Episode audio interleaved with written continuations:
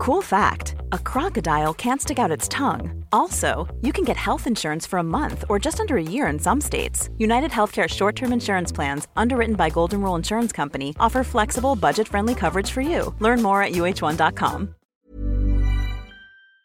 BetMGM is pitching baseball fans a chance to swing for the fences. Register using code CHAMPION200 and win $200 in free bets when you place a $10 moneyline wager on any Major League Baseball game and either team hits a home run, regardless of your bet's outcome. Enjoy baseball like never before with BetMGM's daily promotions at your fingertips all season long. Download the app or go to BetMGM.com and use code CHAMPION200 to win $200 when you bet 10 bucks on an MLB game and either team hits a home run. Sign up today and find out why nothing beats a win at the King of Sportsbooks. Major League Baseball trademarks used with permission. Visit BetMGM.com for terms and conditions. Must be 21 years of age or older to wager. Virginia only. New customer offer. All promotions are subject to qualification and eligibility requirements. Rewards issued as non withdrawable free bets or site credit. Free bets expire seven days from issuance. Please gamble responsibly. Gambling problem? Call 1 888 532 3500. Visita tu tienda O'Reilly Auto Parts más cercana durante el mes del vehículo limpio y aprovecha las grandes ofertas como el líquido con cera para lavado de auto Moderns California Gold de 64 onzas a 5.99. Realiza tus compras en tu tienda O'Reilly Auto Parts más cercana o en o'ReillyAuto.com.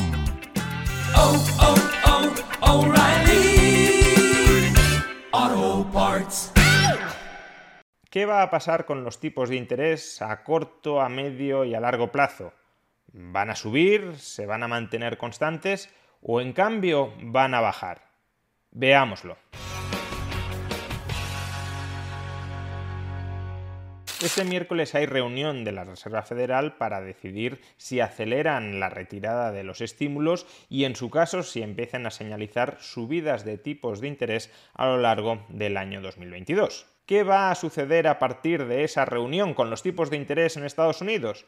Pues obviamente no lo sabemos porque no estamos en la cabeza de todos los miembros del órgano de gobierno de la Reserva Federal, pero sí conocemos qué esperan los inversores que suceda a partir de esa reunión. En particular, en el corto plazo, en un horizonte temporal de hasta dos años, los inversores descuentan al menos tres subidas de los tipos de interés de 25 puntos básicos. Es decir, que los tipos de interés pasarían del actual entorno del 0% al entorno del 0,75%. ¿Cómo sabemos esto? Pues si observamos la diferencia entre el tipo de interés a dos años de la deuda pública estadounidense y el tipo de interés que marca ahora mismo la Reserva Federal, observaremos que la diferencia entre estos dos tipos de interés ronda ahora mismo los 60 puntos básicos. Es decir, que ahora mismo el mercado estaría esperando entre dos y tres subidas de tipos de interés, cada una de ellas de 25 puntos básicos. ¿Por qué razón? Pues porque nadie está dispuesto a comprar deuda pública a dos años que pague menos del 0,6%, porque para comprarla más barata del 0,6% prefiere tener el dinero en cash y esperarse a que la Reserva Federal suba los tipos de interés y comprar esos nuevos activos que están pagando el tipo de interés más alto. O alternativamente, aquellos que tienen deuda pública a dos años que pague menos de un 0,6%, la están vendiendo, la están liquidando para obtener cash, reinvertir esa tesorería a los superiores tipos de interés que esperan que establezca la Fed durante los próximos meses. Y claro, si venden, si liquidan sus tenencias de deuda a dos años, el precio de esa deuda cae y el tipo de interés implícito sube hasta el 0,6% que hemos visto.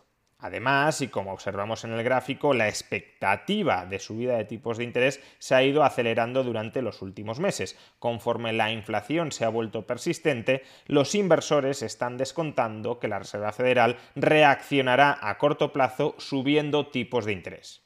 Bien, eso es lo que esperan los inversores que suceda en el corto plazo, durante los próximos meses. Pero ¿qué esperan que suceda en el medio largo plazo? ¿Seguirá la Reserva Federal subiendo tipos de interés? ¿Dejará de subirlos o incluso empezará a bajarlos de nuevo?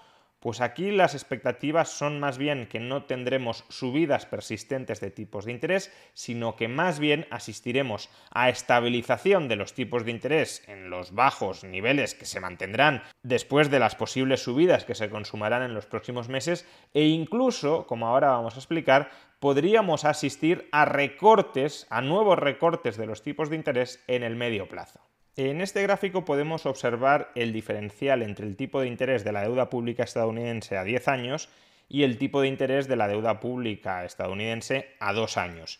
Y bueno, más allá de si ese diferencial es mayor o menor, en condiciones normales, como es obvio, el tipo de interés a 10 años supera el tipo de interés a 2 años, lo interesante es la trayectoria que ha seguido este diferencial a lo largo de prácticamente el último año. Lo que estamos viendo es una trayectoria a la baja, es decir, cada vez el diferencial es más estrecho.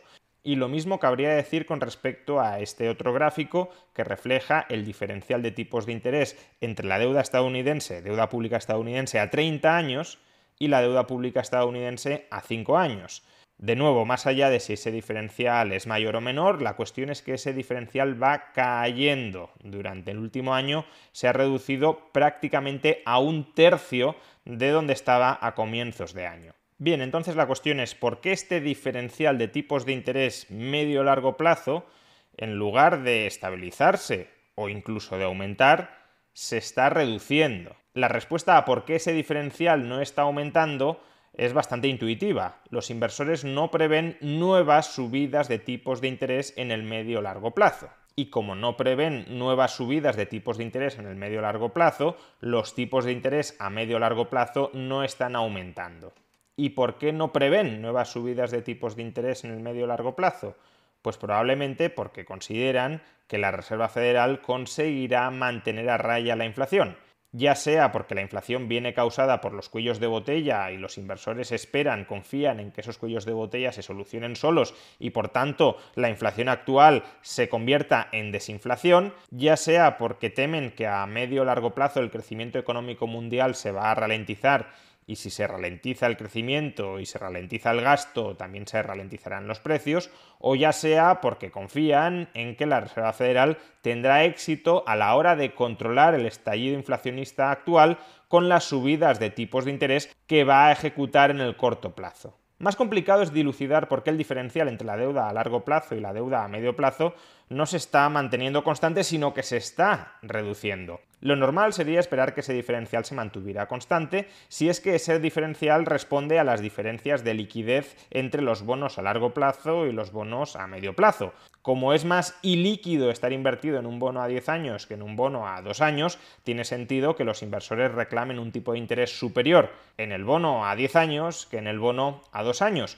Lo que no se entiende es por qué ese diferencial por iliquidez se reduce. Si pongamos por caso los inversores reclaman 100 puntos básicos extra por estar invertidos a 10 años en lugar de estar invertidos a 2 años y el tipo de interés de la deuda a 2 años sube al 0,7%, pues entonces la deuda a 10 años debería subir al 1,7%.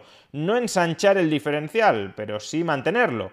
Pero lo que estamos viendo es que la deuda a 10 años no sube o apenas sube, de tal manera que el diferencial entre ambos tipos de deuda se reduce. Y aquí solo se me ocurren dos explicaciones. La primera, que es la más popular entre los círculos financieros, es que el mercado, los inversores, están anticipando recortes de los tipos de interés en el medio plazo. En el corto plazo tendríamos una subida de tipos de interés, pero dentro de 3, 4 o 5 años tendríamos reducciones de los tipos de interés. Y por tanto, esas reducciones a medio plazo en los tipos de interés ya se están dejando sentir también en la deuda a largo plazo, en los tipos de interés de la deuda a largo plazo, que no están subiendo a pesar de que los tipos a corto plazo sí suben. ¿Y por qué? Pues porque los tipos a medio plazo no suben, sino que incluso bajan. ¿Por qué razón el mercado podría estar anticipando una bajada de los tipos de interés en el medio plazo? Pues porque anticipe una ralentización del crecimiento económico global y en particular del crecimiento económico estadounidense, quizá incluso provocado por la subida de los tipos de interés que va a ejecutar previsiblemente la Reserva Federal durante los próximos meses. Y claro, si hay una ralentización del crecimiento económico a medio plazo, si la inflación a medio plazo está bajo control, pues lo que cabe esperar es que la Reserva Federal baje los tipos de interés en el medio plazo. Pero hay una segunda posible explicación, no del todo incompatible con la anterior, de por qué el diferencial entre el tipo de interés de la deuda a largo plazo y el tipo de interés de la deuda a medio plazo se está reduciendo. Y es que se esté reduciendo la prima de liquidez. Es decir, que los inversores no exijan tanta compensación por tener deuda a largo plazo en lugar de tener deuda a medio plazo o a corto plazo que antes. Incluso podría llegar a darse el caso que algunos inversores consideren que es ventajoso tener deuda a largo plazo en lugar de tener deuda a corto plazo. En lugar de una prima de liquidez, podríamos hablar para algunos inversores de una prima de solidez. ¿Y por qué los inversores pueden estar exigiendo una compensación más baja por tener deuda a largo plazo en lugar de deuda a medio o a corto plazo? Pongámonos en los zapatos de un inversor que quiere traspasar su patrimonio financiero desde la actualidad al largo plazo, es decir, que quiere conservarlo y a ser posible incrementarlo un poco o al menos no perder demasiado en el largo plazo. ¿Dónde invierte ese patrimonio si no es en el mercado de bonos a largo plazo? Tiene, por simplificar, tres opciones. Por un lado, invertirlo en el mercado de bonos a corto plazo, si es verdad que los tipos de interés a corto plazo van a subir, pues sería ventajoso invertirlo en ese corto plazo para beneficiarse de la subida de tipos de interés y cuando venza el corto plazo, comprar una nueva emisión de deuda a corto plazo que siga abonando altos tipos de interés.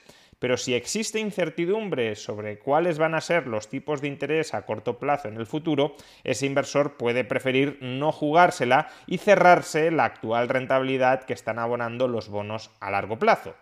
Otra opción sería invertir en el mercado inmobiliario y otra opción sería invertir en el mercado de renta variable. Ambos activos son activos que típicamente permiten transferir patrimonio a largo plazo. Ahora bien, ¿Qué sucede si en esos dos mercados existe o se puede temer que exista una burbuja en sus precios? Es decir, si cabe la posibilidad de que esas burbujas pinchen en el medio plazo, pues obviamente que ningún inversor va a querer dar el salto a estos mercados en la actualidad porque si compras ahora vivienda o si compras ahora acciones y el precio a medio plazo pincha en un 20 o en un 30%, entonces habría sido mejor mantenerte en el mercado de bonos y comprar ladrillo o acciones cuando esos mercados hayan pinchado que no posicionarte ahora largo en esos mercados comiéndote cualquier pinchazo de precios que pueda surgir en el futuro. Como he dicho, esta segunda opción no es incompatible con la anterior, porque si hubiese un pinchazo de una posible burbuja inmobiliaria o de una posible burbuja bursátil, evidentemente la economía se ralentizaría mucho, habría una crisis económica que llevaría a que el gasto agregado se contrajera, que llevaría por tanto a que la inflación se moderara y que llevaría por tanto a que la Reserva Federal bajara sus tipos de interés a corto plazo, de modo que estaríamos en el escenario 1 en el que la inflación se modera, el crecimiento se ralentiza y la Fed baja los tipos de interés a corto plazo pero que sea compatible con la anterior no significa que sea idéntica a la anterior. Aunque no haya ningún pinchazo de ninguna posible burbuja, puede haber un colectivo de inversores que no estén dispuestos a dar el salto desde la renta fija a largo plazo a la renta fija a corto plazo o a la renta variable o al mercado inmobiliario simplemente porque consideren que son mercados que conllevan un riesgo mayor para ellos que mantenerse ahora mismo en la renta fija a largo plazo. Y si eso es así, si hay una cierta resistencia a abandonar el mercado de deuda a largo plazo, pues entonces, por mucho que suban los tipos de interés a corto plazo, los inversores a largo plazo no van a vender sus bonos, si no venden sus bonos no van a subir los tipos de interés a largo plazo, y si no suben los tipos de interés a largo plazo y si suben los tipos de interés a corto plazo, el diferencial entre ambos se estrecha. En definitiva, el mercado anticipa subidas de tipos de interés en el corto plazo pero no nuevas subidas de los tipos de interés en el medio largo plazo. Incluso recortes, bajadas, nuevas bajadas de los tipos de interés en el medio largo plazo. Pero por supuesto, toda esta expectativa del mercado se fundamenta en una premisa, y es que, por una razón o por otra, la inflación va a permanecer bajo control en el medio largo plazo, algo que desde luego no es en absoluto imposible. De hecho, en un vídeo anterior ya explicamos que había tres escenarios sobre qué podría ocurrir con la inflación en el medio largo plazo y en dos de esos tres escenarios la inflación terminaba controlándose.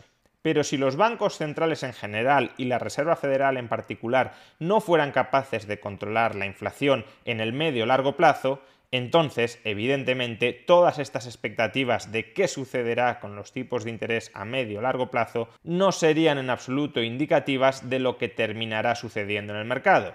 Si la inflación se descontrola, por necesidad, a corto, a medio y a largo plazo, los tipos de interés nominales subirán.